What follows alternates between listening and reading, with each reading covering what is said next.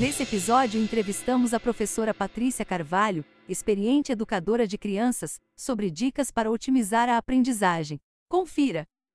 Qual é a ideia desse, desse episódio? Eu vou pedir dicas de aprendizagem, porque a gente está nesse momento agora nosso de pandemia, né? E todo mundo estudando e se virando para resolver a questão de estudo em casa, em ambiente virtual.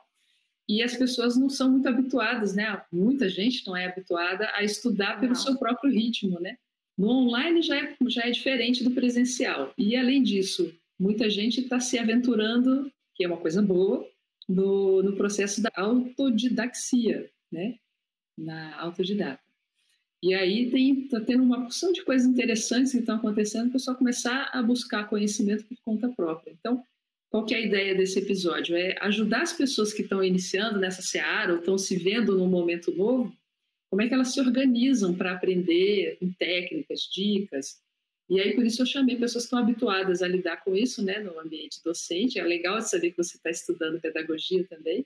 Fala um pouquinho disso, da sua experiência, onde você tá, trabalhou e está trabalhando hoje. Sim, desde 2004 eu atuo na educação então, são 16 anos atuando na educação, em escolas públicas e particulares, e estou acompanhando todo esse processo de adequação dessa nova modalidade. Não é que bem nova a questão, porque não houve um, uma inovação de verdade, né? Era um ensino presencial que virou remoto, mas continua com o formatão principalmente nas escolas públicas de ensino tradicional. Uma das grandes habilidades para esse contexto de muita mudança é a pessoa ser capaz de aprender, porque a gente não sabe o que, que vai ser importante para daqui a algum tempo, né?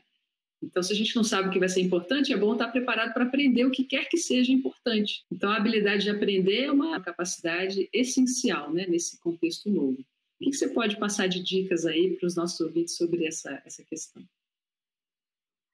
Fornecer para o aluno um desafio, ele ter um problema a ser solucionado, isso ajuda bastante.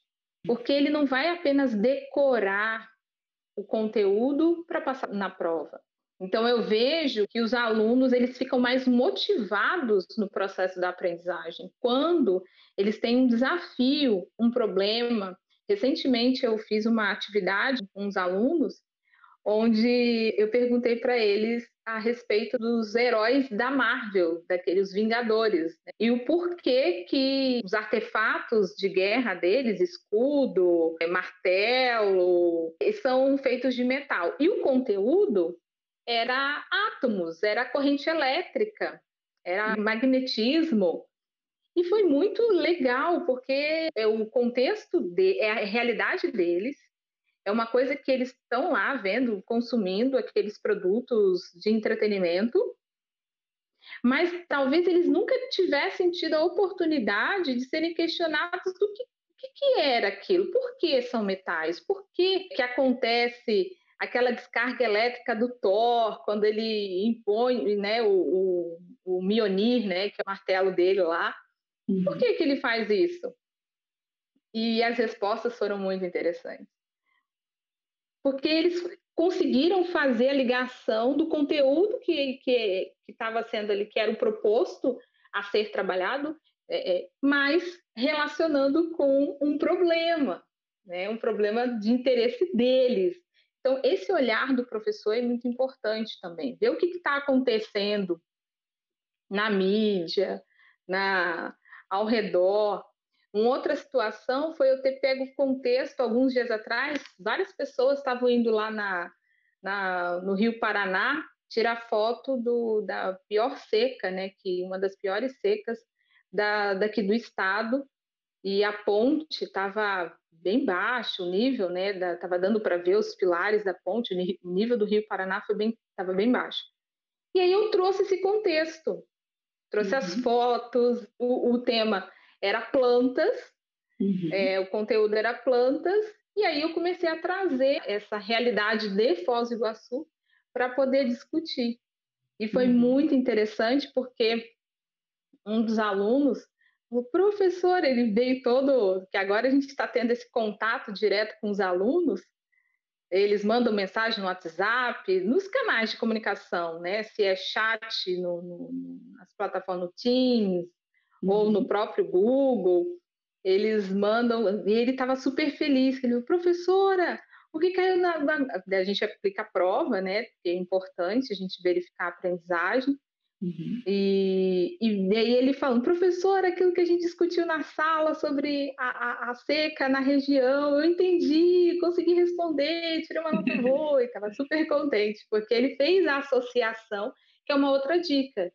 Quando a gente traz esse problema, traz essa realidade, a vivência do dia a dia que está acontecendo ao nosso redor, a gente acaba facilitando o aluno a associar aquele conceito aquele conhecimento com algo que está acontecendo ao entorno dele. E tem alguma dica de, de estudar sozinho que você vê que, que funciona e que você passa para os seus alunos? Olha, a gente está. Essa questão está sendo um pouco mais complexa, uhum. porque tem alunos que, que eles, mesmo no presencial, eles não se motivavam, e hoje, em função da situação, eles estão mais desmotivados ainda, principalmente na escola pública. Então, os pais muitas vezes não têm também traquejo para lidar com a situação, e nesse momento agora é muito importante a parceria com os pais. Mas a realidade de muitas famílias é complexa, uhum. muito complexa. Mas tem que ter, seria importante, interessante necessário essa parceria com os pais. Quem já tem já, né, dentro de um processo de metodologia ativa, que já desenvolve essa questão da autonomia, a resposta para desenvolver e aprender e buscar aprender, ela tem sido mais eficiente nesse sentido. E uma das coisas que gente, eu tenho colocado para eles é uh, se organizar, a organização, do ambiente. Então, eu tive nos primeiros dias alunos que ligavam o celular é, e ficavam debaixo da coberta, ouvindo a aula. Eles não estavam sabendo lidar com aquela situação nova. E uma aluna falou, professor, eu estou ouvindo, eu estou prestando atenção na aula, mas eu estou tô, tô aqui debaixo da coberta. Eles foram bem sinceros. Falei, pessoal, é importante vocês terem um ambiente, então assim, acorda, vai para uma mesa, coloca um caderno, se arruma. Até falei, escova o dente, senão o dente vai cair se vocês ficarem o tempo todo só deitado, dormindo. Tem que ter uma rotina, manter a rotina útil, de acordar no horário, de montar um cronograma de estudo, uma agenda de estudo, e os hábitos saudáveis também.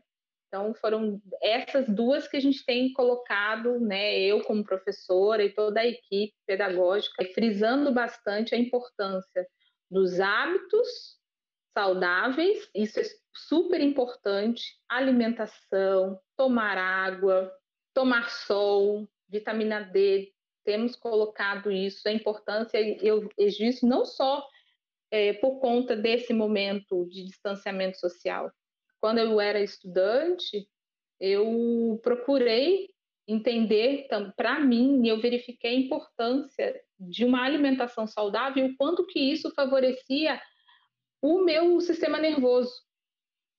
Então, verifiquei toda a questão nutricional, o médico fez, é, recomendou suplementação alimentar. Na época tinha algumas faltas de ferro, ferro por exemplo. Uhum. E eu sempre coloco isso, colocava isso antes do distanciamento e continuo colocando agora, porque é importante. Eu falo para eles que, nesse sentido, além da alimentação, exercício físico. Então, eu estou pulando corda em casa, até uma corda aqui, pulo, pulo corda em casa. E coloco isso porque isso é importante para o bom funcionamento do cérebro mesmo. Você tem uma técnica sua que você usa para o seu estudo que funciona legal para você e que você possa compartilhar para a gente? Eu gosto muito de associações. Então, isso que eu coloco para os alunos, eu gosto de fazer associações, convivências minhas, para ajudar. Depois que eu leio, eu gosto de repassar o conteúdo em voz alta. Eu vou falando e aquilo parece que vai ajudando na aprendizagem e na memorização. E a concentração. Não pode ter muito barulho, não pode ter muita coisa. Eu aviso, minha mãe fica muito preocupada quando o mergulho para poder estudar, eu foco no negócio e, e, e fico ali concentrado. Eu preciso para o meu processo de aprendizagem, desligar do mundo, porque tem é, muitas dispersões.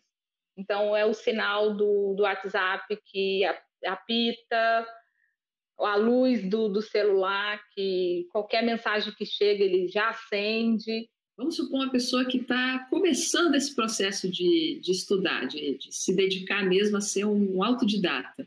Qual é a dica de ouro que você passa para essa pessoa? Então, a minha dica de leitura é o Essencialismo do Greg McCall, não sei como é que se pronuncia, tá? Mas é assim, e, e o quanto que é importante, eu fiquei assim chocada, de fato, assim, com a objetividade e o realismo dele com relação à, à priorização das coisas, o que, que é prioritário, o que, que é essencial.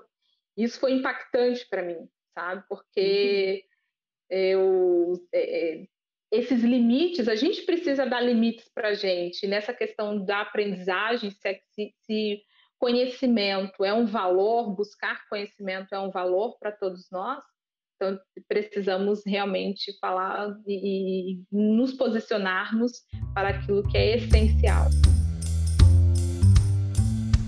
Queremos te ajudar a lidar com os desafios do século 21. Entre no site softwaremental.com.br, experimente o diagnóstico de Mindset e nos diga o que achou.